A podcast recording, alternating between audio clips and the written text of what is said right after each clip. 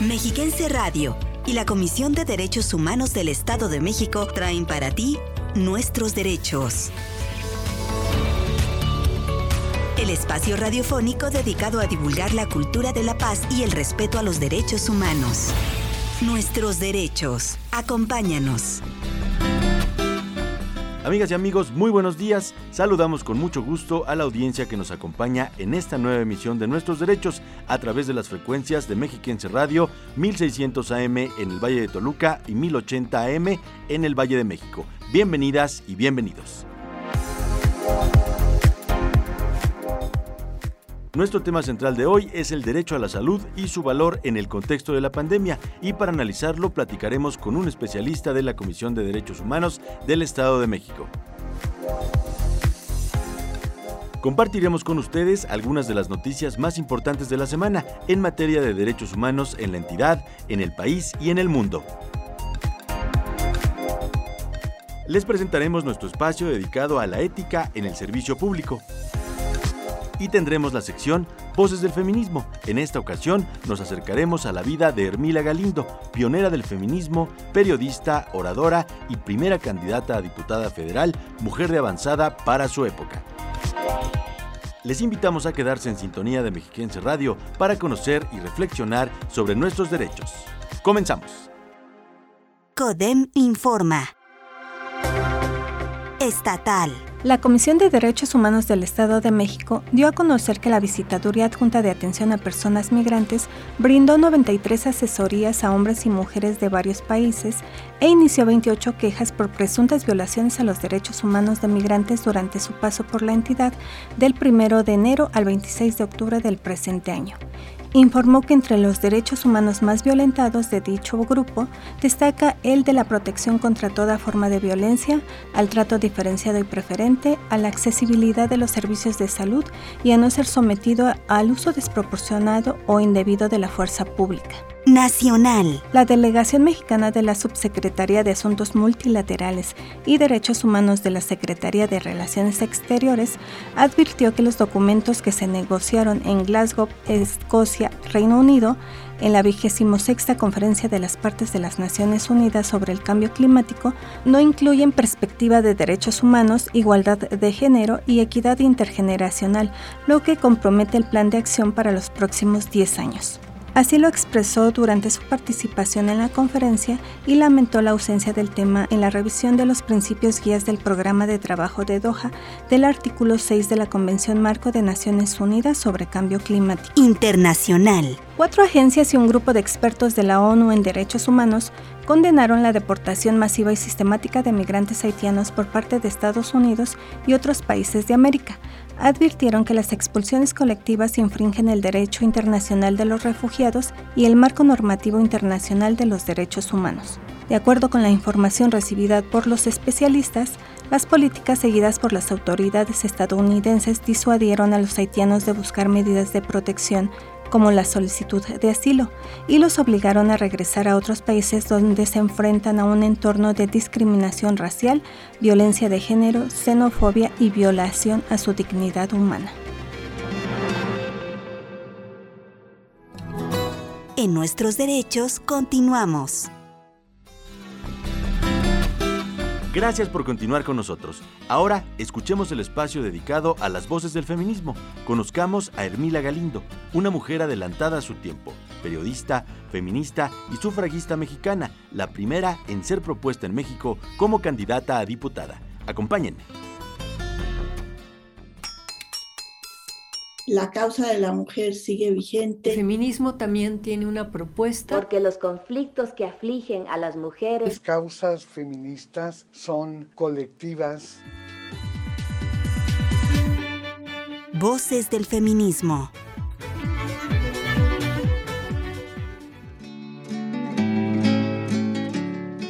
Mujer, tienes derecho de defenderte sin extraña ayuda.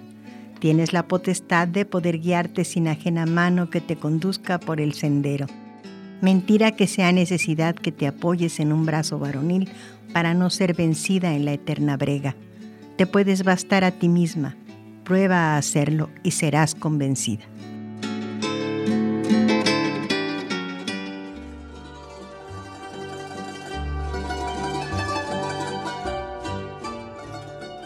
Hermila Galindo Acosta fue pionera del feminismo, periodista, oradora y primera candidata a diputada federal, y aunque ganó la elección, por su género no llegó a ocupar el cargo.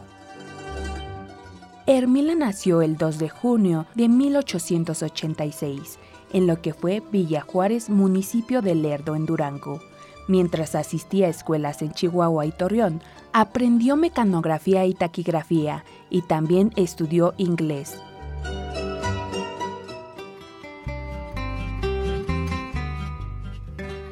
La participación de Hermina Galindo en política comenzó cuando todavía era estudiante y recorrió el camino de la lucha social al lado de muchos revolucionarios. Fue reyista, maderista y constitucionalista, pero siempre de enfoque feminista. En 1909, un abogado disidente pronunció un discurso contra Porfirio Díaz y a favor de Benito Juárez, que Hermila transcribió sin problema por saber taquigrafía y mecanografía. El entonces alcalde de Torreón exigió que se entregaran todas las copias para evitar su publicación, pero Galindo conservó la suya y la usó posteriormente en un discurso que escuchó Venustiano Carranza, y al quedar impresionado, le pidió que fuera su secretaria privada, a lo que ella aceptó.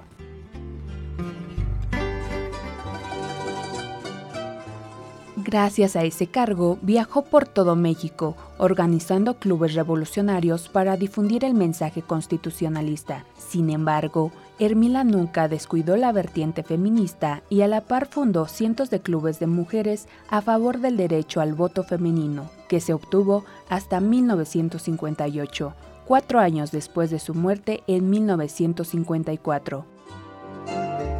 Hermila Galindo, en Voces del Feminismo.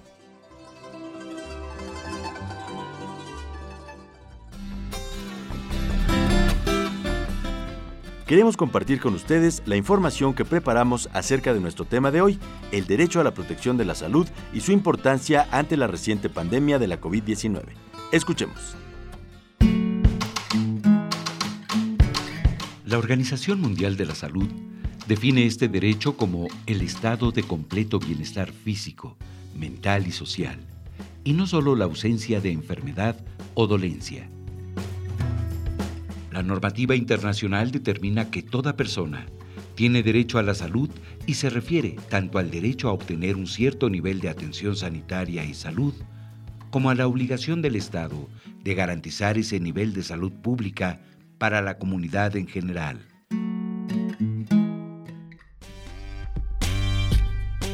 Significa que el estado de salud de las personas dependerá de que el Estado asegure el mismo acceso a la atención médica al conjunto de su población sin distinción o criterios de selección.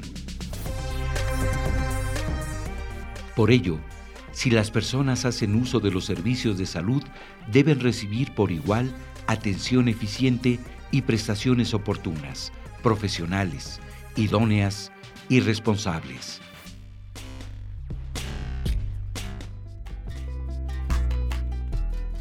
Para ello, el Estado deberá cumplir con los principios de disponibilidad, accesibilidad, aceptabilidad y calidad para proporcionar los servicios de salud a través de la Federación, los estados y los municipios de acuerdo a lo establecido en las leyes vigentes.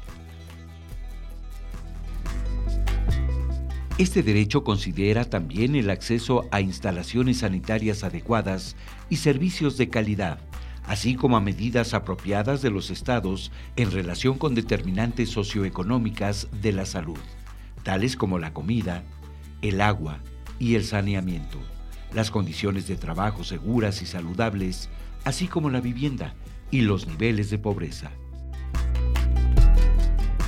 Para saber más de este tema, continúa con nosotros, aquí, en Nuestros Derechos.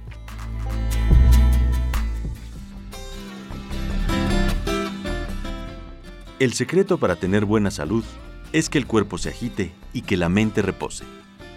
Vincent Boitog, 1597-1648. Poeta, escritor y pensador, quien formó parte de la primera Academia Francesa.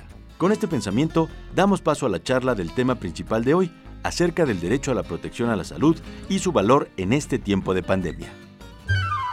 La entrevista. Nos acompaña el licenciado Víctor Delgado Pérez, él es el secretario ejecutivo de la Comisión de Derechos Humanos del Estado de México y bueno, pues estamos platicando precisamente de esta cuestión del derecho humano a la salud. Licenciado, bienvenido. Muchas gracias Mauricio, un saludo a todos los radioescuchas, agradezco la invitación. Que nos pudiera usted comentar antes que nada, pues, cuáles son los elementos principales que conforman el derecho a la protección de la salud en el Estado de México. Gracias Mauricio, sí, con mucho gusto. Primeramente, cabe señalar que la Declaración Universal de los Derechos Humanos vislumbra eh, efectivamente el derecho a la salud como parte del derecho a un nivel de vida digna. Eh, sin embargo, también ya se hicieron precisiones muy oportunas para que esto ya se lleve a a su momento a darse en concreto, porque bueno, ahí lo tenemos ese derecho, pero bueno, cómo ahora efectivamente materializarlo si se puede decir. Y para este aspecto, efectivamente al respecto se estableció la observación general número 14 del Comité de Derechos Económicos, Sociales y Culturales, que estableció cuatro aspectos sumamente importantes para que este derecho a sí mismo se, se dé en lo particular, que es el derecho de disponibilidad, de accesibilidad y de aceptabilidad y asimismo de calidad. Debe de contar con todos estos elementos en general para que efectivamente este derecho se pueda dar a toda la sociedad en general. ¿En qué circunstancias se encuentra el derecho a la salud en este momento cuando eh, pues casi hemos superado la parte más complicada de la pandemia de la COVID-19? Fíjate que es una pregunta muy interesante, Mauricio, porque el derecho a la salud abarca muchos otros derechos que están debidamente... Eh, eh, muy de la mano con este también derecho, que es el derecho humano a la vida, evidentemente, el derecho a la no discriminación, el derecho a tener el acceso efectivamente inmediato a los servicios de salud. Hoy en día sabemos que tenemos este derecho y cómo se hace, cómo se clarifica. Bueno, el Estado tiene la obligación de establecer primeramente estos centros de salud en donde se debe de contar con todo el material, con todas las especificaciones necesarias para que efectivamente al momento momento en que la población se acerca a los centros de salud, tenga desde este acceso universal que le llamamos, que lo escuchamos, el decir tenemos todos el derecho humano eh, a la salud de manera universal, pero ¿en qué consiste? Pues precisamente es esto que se cuente. Pero aunado a eso también no solamente es la infraestructura básica que debe de contar un hospital, sino también que debe de contar con los especialistas y que estos especialistas efectivamente se encuentren con esta capacidad, con esta este adiestramiento, con esta eh, también circunstancia de atención del derecho humano a la salud, pero con base en los derechos humanos, con el respeto a la dignidad. Pero aparte también el tema de los suministros, la infraestructura, con qué vamos a contar para entonces efectivamente hacerlo accesible. Entonces es un tema eh, sumamente importante porque no solamente es eso que se escucha o que se dice o que se lee de manera así muy concreta, el derecho humano a la salud de manera universal. Son muchos aspectos los que abarca. Hoy en día el derecho humano a la salud en el Estado de México está efectivamente garantizado a través desde la Secretaría de Salud, a través de todos los hospitales que cuenta la infraestructura hospitalaria con que cuenta el Estado de México y ahí es efectivamente donde se garantiza, donde se materializa este derecho humano a la salud. No se llame con los sistemas de salud con que cuenta el Estado de México, como puede ser también un sistema de salud ISEMIN, un seguro social, un ISTE, ahí es nuevamente donde se materializa y se garantiza precisamente el derecho humano a la salud. ¿Cuál podría ser un ejemplo eh, pues de esta afectación o violación al derecho a la salud en este tiempo de la pandemia? Fíjate que la Comisión de Derechos Humanos desde el inicio de la contingencia estuvo muy atenta precisamente a estos temas. Eh, se dieron de muchas y variadas formas afectaciones a derechos humanos que tienen que ver con el derecho a la salud. Desde un principio eh, la Comisión de Derechos Humanos como ente encargado de la protección y tutela de estos mismos requirió y solicitó a las autoridades de salud se implementaran las medidas precautorias y cautelares para garantizar efectivamente este derecho humano a la salud.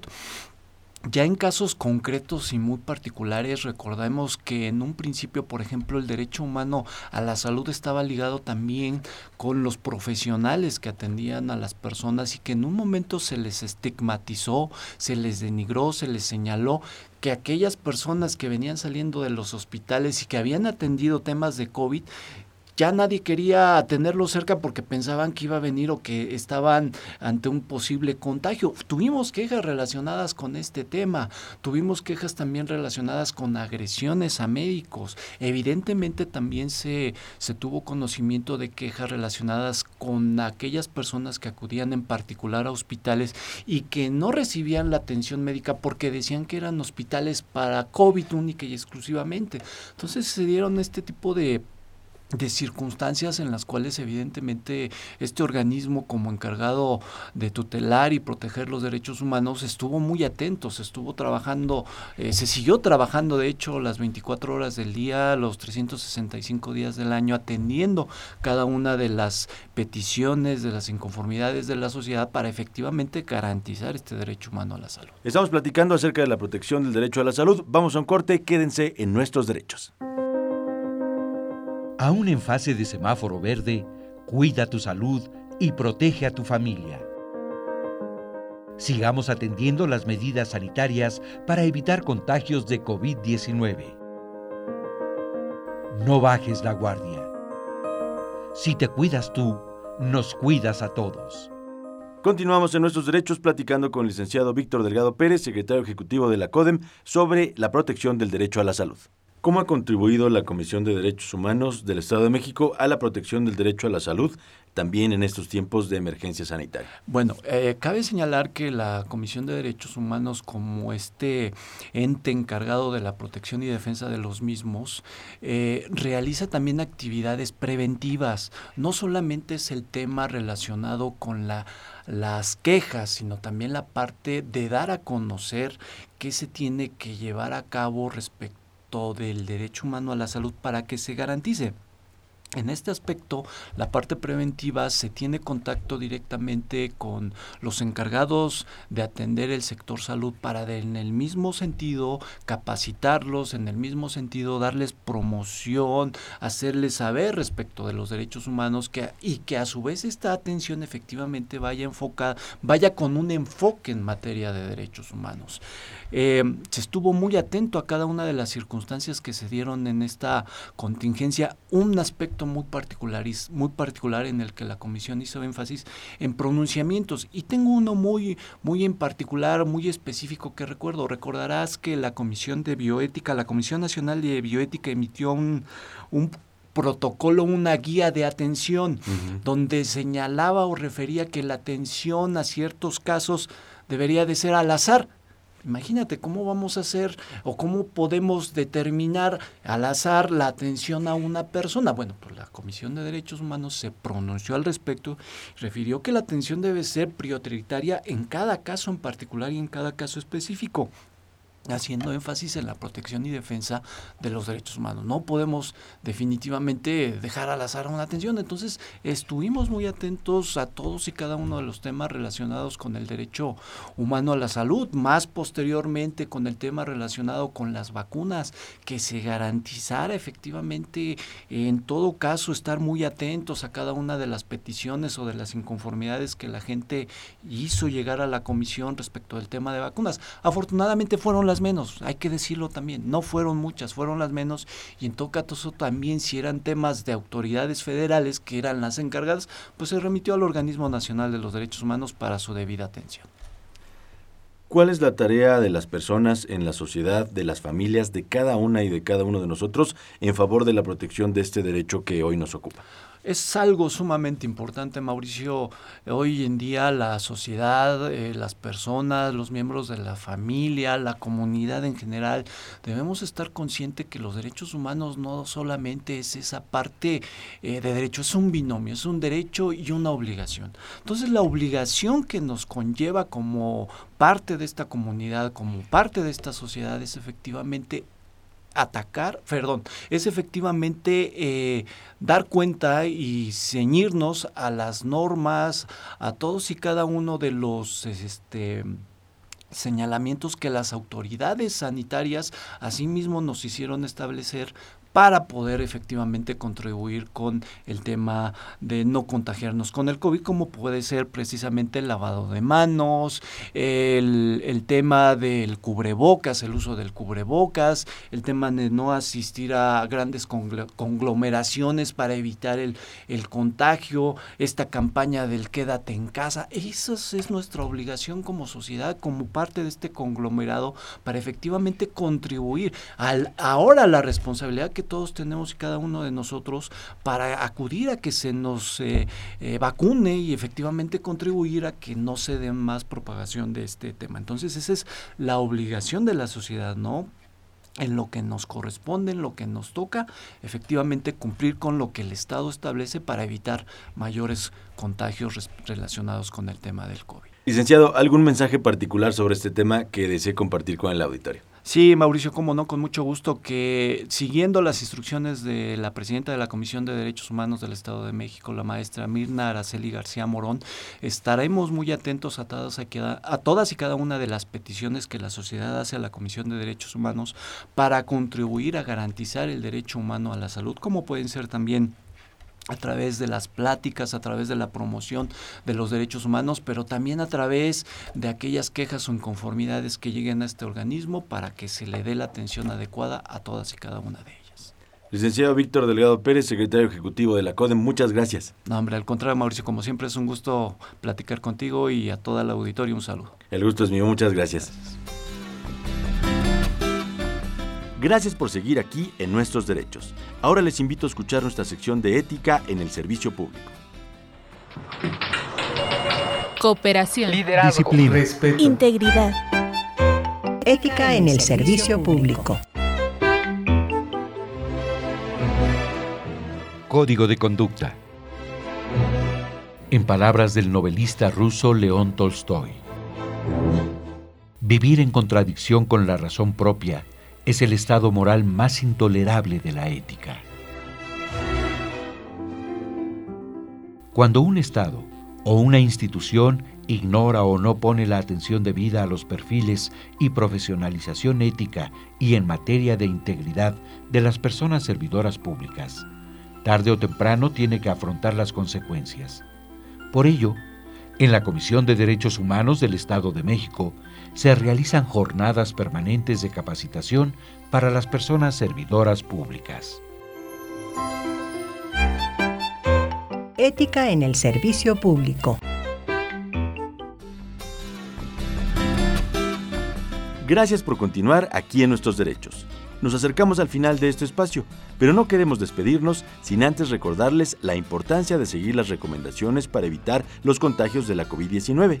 Usar el cubrebocas siempre sobre nariz y boca, el mayor tiempo posible. Practicar el estornudo de etiqueta. No olvidar el lavado frecuente de manos o el uso de productos desinfectantes. Mantener por lo menos un metro y medio de distancia con otras personas. Y muy, muy importante, seguir evitando los lugares o eventos concurridos. Recuerda, si te cuidas tú, nos cuidas a todas y todos. Amigas y amigos, en la Comisión de Derechos Humanos del Estado de México estamos para servirles a través de nuestras diferentes vías de contacto, por teléfono en la línea gratuita 800-999-4000, 800-999-4000, en nuestra página web www.codem.org.mx y a través de las redes sociales más populares donde nos puedes encontrar como Codem Oficial. Estamos llegando al final de esta emisión. Muchas gracias por el favor de su atención. Les recordamos que tenemos una cita todos los martes a las 11 horas en Nuestros Derechos. Agradecemos a la maestra Mirna Araceli García Morón, presidenta de la Comisión de Derechos Humanos del Estado de México, por las facilidades otorgadas para la realización de este programa, y a nuestras compañeras y compañeros Raúl Cruz en la producción, Celeste Ramírez en la coordinación general, Elizabeth Zúñiga en los guiones, Rosalba Flores en las noticias y al personal de Mexiquense Radio en los controles. Soy Mauricio Hernández, que tengan un excelente día, nos escuchamos el próximo martes.